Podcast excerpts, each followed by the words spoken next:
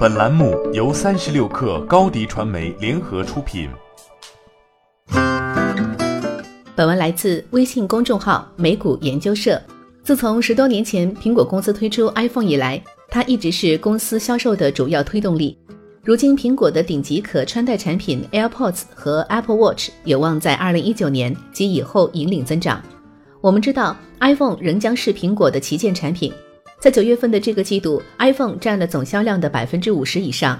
但该公司多年来一直在寻求使收入基础多样化。在过去几年里，苹果推出了几款产品和服务，现在它们的价值已经是数十亿美元了。苹果于二零一六年十二月首次推出 AirPod，虽然该公司没有公布其设备的出货量数据，但据估计，该公司在二零一七年售出了一千六百万台 AirPods。据彭博社报道，二零一八年这一数字升至三千五百万，二零一九年估计为六千万，平均售价为两百美元。这意味着 AirPods 的销售额将在二零一九年达到一百二十亿美元。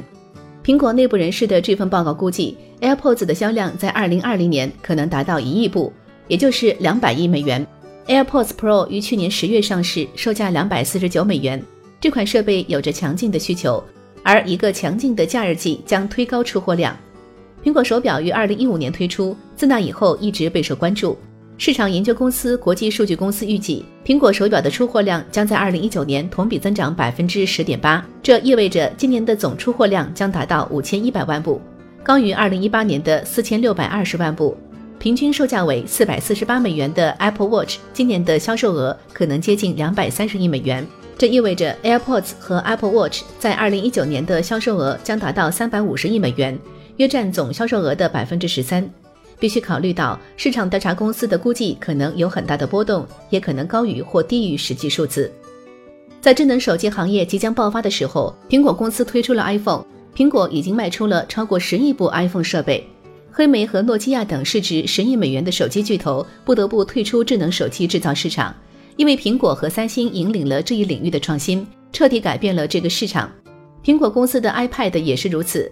它很快成为平板电脑用户的最爱，但智能手机行业已经成熟。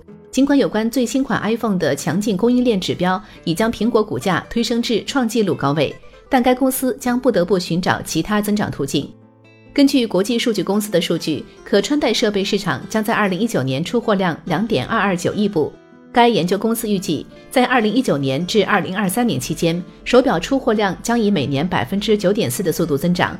到二零二三年将达到一点三一六亿部，到二零二三年，这种耳饰可能达到一点零五三亿台，为长期增长提供了足够的机会。在即将到来的十二月的这个季度，苹果的销售额预计将达到创纪录的九百亿美元。虽然 iPhone 将继续推高销量，但 AirPods 和 Apple Watch 也将大幅推高销量。